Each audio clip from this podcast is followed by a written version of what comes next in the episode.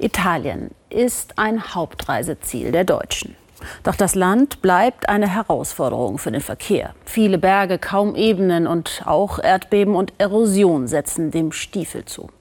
Mit dem Einsturz einer Autobahnbrücke in Genua vor fast genau einem Jahr wurden die Probleme überdeutlich. Kann sich ein Unglück wie an der Ponte Morandi wiederholen? Ellen Trapp. Wenn Andrea Bruno den Fisch auf dem Markt abholt, tut er das früh um fünf, fast noch im Schlaf. Die Macht der Gewohnheit. Eigentlich. Doch seit vor einem Jahr die Ponte Morandi einstürzte, ist im Leben von Andrea Bruno nichts mehr, wie es war. Auch weil er seine Wohnung in der Nähe der Brücke nach dem Unglück verloren hat.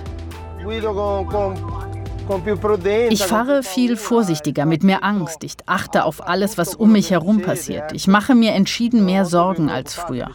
Früher fühlte ich mich auf der Autobahn sicher. Heute benutze ich sie, weil ich muss.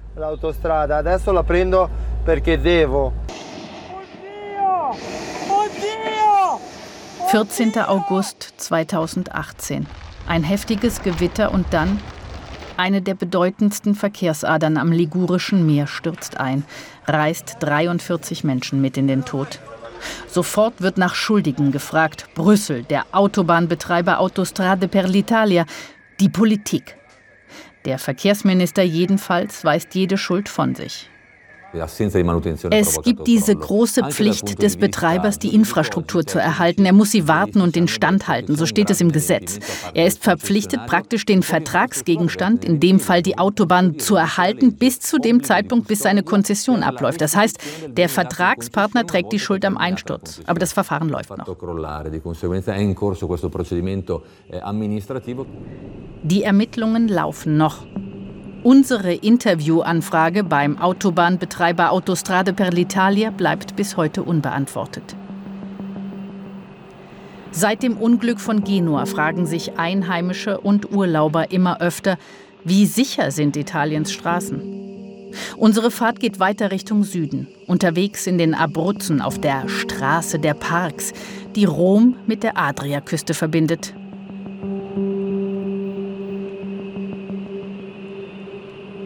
Ganz in der Nähe von L'Aquila treffen wir Tommaso Giambuzzi und Alessandro Lanci.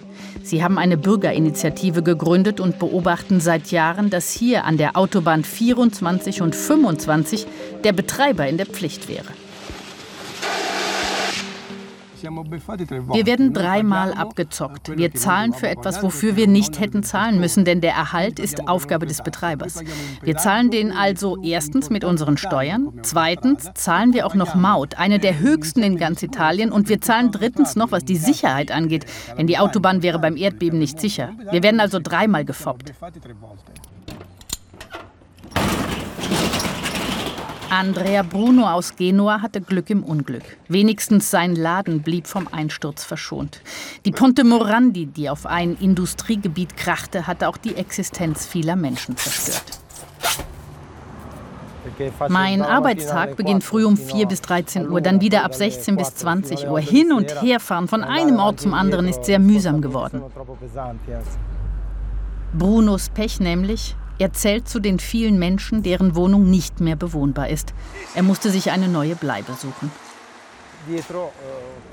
Da hinten habe ich gewohnt, in den Trümmern. Wenn es nach mir ginge, würde ich sie gerne wieder beziehen. Vielleicht geht das ja, aber zugesagt wurde mir das von offizieller Stelle natürlich noch nicht. Schauen wir mal.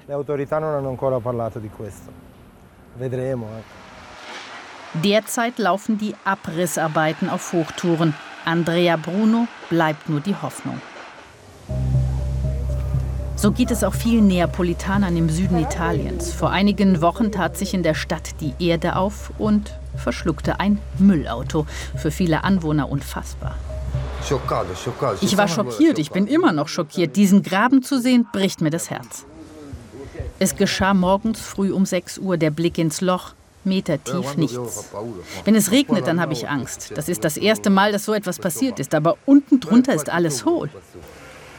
Viele hier haben ihre Wohnungen aus Angst verlassen. Der Geologe Antonio Boemio hat gerade den Auftrag, diese Hohlräume zu orten, die zur Katastrophe geführt haben. Es gibt diese Hohlräume, weil das Material von unten ausgehoben wurde, um obendrauf ein Gebäude zu errichten. Genau. Das Material holte man unten raus und obendrauf hat man es dann verbaut.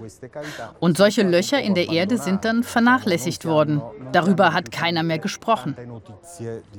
Und wenn bei einem solchen Unterboden dann irgendwo Wasser bei einem Rohrbruch ausläuft, ergibt sich daraus ein explosiver Mix.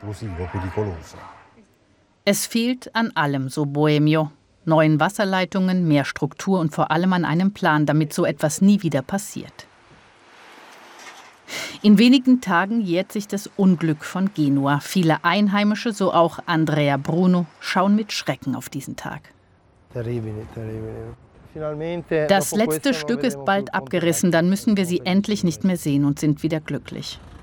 Wir versuchen so schnell wie möglich zur Normalität zurückzukehren.